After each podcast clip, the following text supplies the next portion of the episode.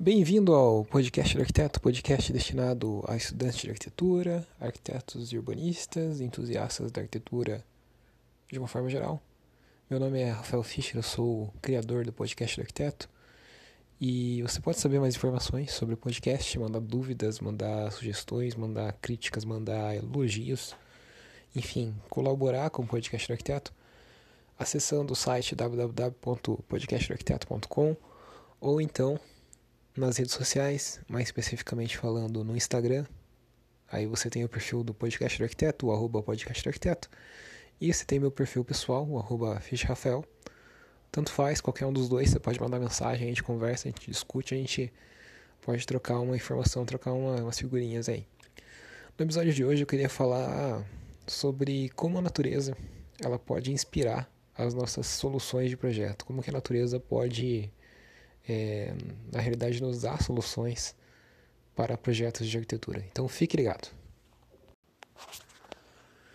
É muito comum quando a gente fala de projetos de arquitetura, soluções de arquitetura, é você ter uma situação na qual o arquiteto, o projetista e os engenheiros também que fazem parte do desenvolvimento do projeto de arquitetura, eles buscam inspiração, eles buscam eles emprestam soluções que já existem em outros edifícios. Então é muito comum você usar o know-how já existente, as soluções já existentes, a configuração espacial já existente de outras edificações para resolver um projeto de arquitetura. Você vai fazer uma biblioteca, você vai projetar uma biblioteca, você começa a observar referências de projetos de biblioteca. Você vai fazer uma casa, você automaticamente lembra de todas as casas que você já viveu, que você já visitou que você conhece e também pesquisa casas na internet e assim empresta várias soluções, né, combina várias soluções dessas várias casas. Você vai projetar um aeroporto, que é uma coisa bem pouco usual, inclusive. Obviamente você vai pesquisar vários aeroportos, entender como eles funcionam, entender, enfim, tudo que está envolvido em projetos já existentes. Então, o ser humano, o arquiteto, né, as pessoas que trabalham, que criam espaço, criam soluções para problemas complexos, que são os arquitetos, a gente olha muito para para aquilo que já foi feito pelo ser humano. A gente é muito focado é, no ser humano.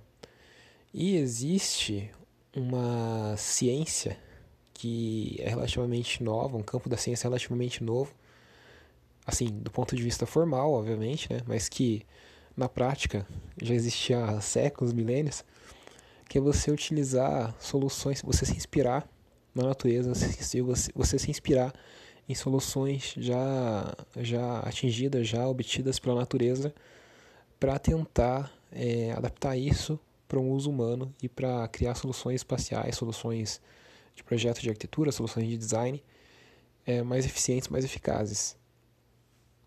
Isso se chama o biometismo. Biome, biomitismo, biomimetismo, biomimetismo. Nossa, tô. É véspera de Natal, né, gente? Então, biomimetismo, esse é o nome da ciência, mas como eu já falei, isso é uma coisa que, enfim, há séculos e até mesmo milênios já tem sido é, utilizado, já tem sido feito, uma coisa que tem sido feita, feito é, bastante pelo ser humano. Se você pegar ao longo da história, você vai perceber que, por exemplo, um avião, o avião ele tem asas e o avião ele foi inventado há discussões, né? Dizem, algumas pessoas dizem que foi em 1903 pelos irmãos Wright. Daí tem gente que fala que não valeu porque eles não tinham é, motor no avião. E aí quem inventou o avião foi o Santos Dumont, brasileiro, em 1906, lá em Paris. Enfim, tem essa discussão. Mas tanto o primeiro avião dos irmãos Wright quanto o primeiro avião dos Santos Dumont, eles tinham coisa em comum, que era a asa. E a asa ela não foi uma invenção do ser humano. A asa é uma invenção da natureza. A asa está presente nos pássaros e nos dinossauros que voavam e nos insetos há muitos anos atrás. Então, o ser humano ele fez esse biomimetismo, né? ele mimetizou é, a solução que insetos, que pássaros, que outros animais voadores utilizavam e transpôs isso para o avião. Então, ele se inspirou numa solução da natureza para criar o avião. Na arquitetura, isso também acontece, enfim, em várias situações, vários exemplos, vários, várias coisas que a gente pode é, citar por aqui. Por exemplo, um caso contemporâneo de um exemplo de contemporâneo de arquitetura que, que faz um que faz uma referência, né, que buscou inspiração na natureza para ter essa solução, né? A Estação Oriente, que foi projetada pelo Santiago Calatrava, lá para Lisboa. Se você não conhece esse projeto, eu ainda vou fazer um podcast do, do arquiteto só sobre ele. Mas é basicamente assim, é uma cobertura, né, uma estação de trem, né, lá em Lisboa, que foi feita na época da que a Expo Mundial foi em Lisboa. E estação de trem você tem basicamente várias, vários quays, vários como que é, plataformas, isso em português, plataformas.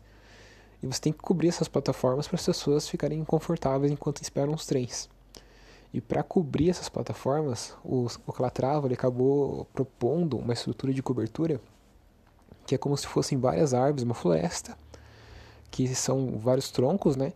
E conforme ele vai crescendo, vai abrindo os ramos das árvores, do, do, do tronco, e criando árvores. Então ele, ele fez isso, ele fez essa referência, ele buscou como se fosse uma floresta mesmo, né? Que tem vários troncos, e conforme você vai subindo a altura tem os galhos que, que se ramificam, e em cima desses galhos que se ramificam, ele colocou a cobertura, colocou os elementos de proteção contra a chuva. Só que no caso da Estação Oriente, os ramos, os troncos, enfim, essas árvores não são árvores de madeira, são é, releituras das árvores, digamos assim, feitas em metal. Mas ele se inspirou na questão da floresta, né, da, da forma com que a floresta funciona, né, com vários troncos que se ramificam e depois tem a copa das árvores que protege mais ou menos a parte de baixo da floresta. E é mais ou menos a mesma coisa. É, a Estação Oriente é como se fosse uma floresta, que tem vários troncos, que a copa das árvores, a copa desses troncos, é a estrutura que suporta a cobertura. Então, uma referência bem direta é a natureza sendo utilizada no, na arquitetura. E existem várias formas que a gente pode, várias formas de biomimetismo, né, que a gente pode utilizar.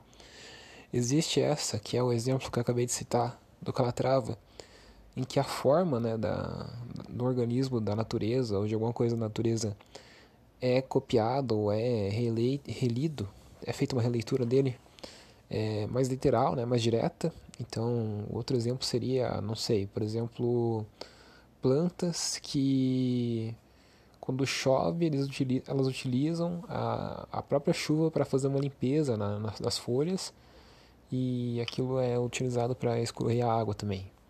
Então você poderia utilizar essa, esse formato dessas, da superfície dessas plantas, das folhas dessas plantas, e fazer uma estrutura semelhante na cobertura, nas, te, na, nas telhas da cobertura de um edifício, e de forma com que aquilo fosse uma telha autolimpante, mas que também fosse bem impermeável e também escoasse a água. Então isso seria uma releitura bem literal da forma, assim, digamos assim, do, da natureza.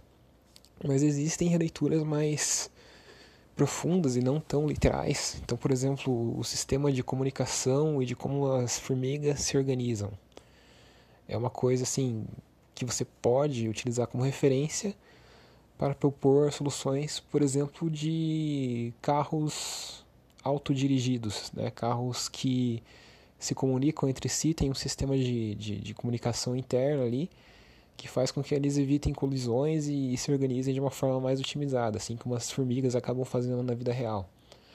Ou até mesmo, num, num, num ponto de vista mais abrangente, você tem a questão do, da natureza, que uma coisa sempre está se transformando, então tem aquele ciclo do carbono, você tem um ser vivo que morre, se decompõe, aquilo volta para a terra, é, serve de, de, de adubo, não adubo necessariamente, mas crescem nas plantas, daí essas plantas é, crescem e podem dar madeira, essa madeira pode ser utilizada por um passarinho para fazer o, o, ninho dele, enfim, tem todo um ciclo ali, o material está sempre circulando né, no sistema, no ecossistema da natureza. E uma coisa semelhante você pode fazer de repente na arquitetura, você pode propor materiais que depois que cumpram seu, sua, seu funcionamento no edifício, ele possa ser reaproveitado de outra forma e depois que seja que ele for aproveitado dessa forma, ele possa ser desmontado, reciclado, transformado numa outra coisa. Então, é muito mais, o biomimetismo é muito mais do que a simples cópia formal de uma coisa da natureza, mas até mesmo a cópia da, de como funciona, do funcionamento do sistema que envolve a natureza. Então, é uma reflexão interessante. A gente pode, de repente, às vezes a gente está meio travado em ter ideias, em buscar propostas e, e ser criativo em solucionar algum projeto. A gente pode, em vez de ficar se inspirando somente em soluções já feitas pelo ser humano, também tentar buscar soluções na natureza. Esse episódio ele foi inspirado num vídeo que está disponível no, no canal do Vox. Vox é uma corporação, um canal de mídia americano que tem documentários e matérias bem interessantes. E uma delas era justamente sobre o biomimetismo. Então acho que vale a pena dar uma olhadinha lá. Eu vou deixar o link na descrição.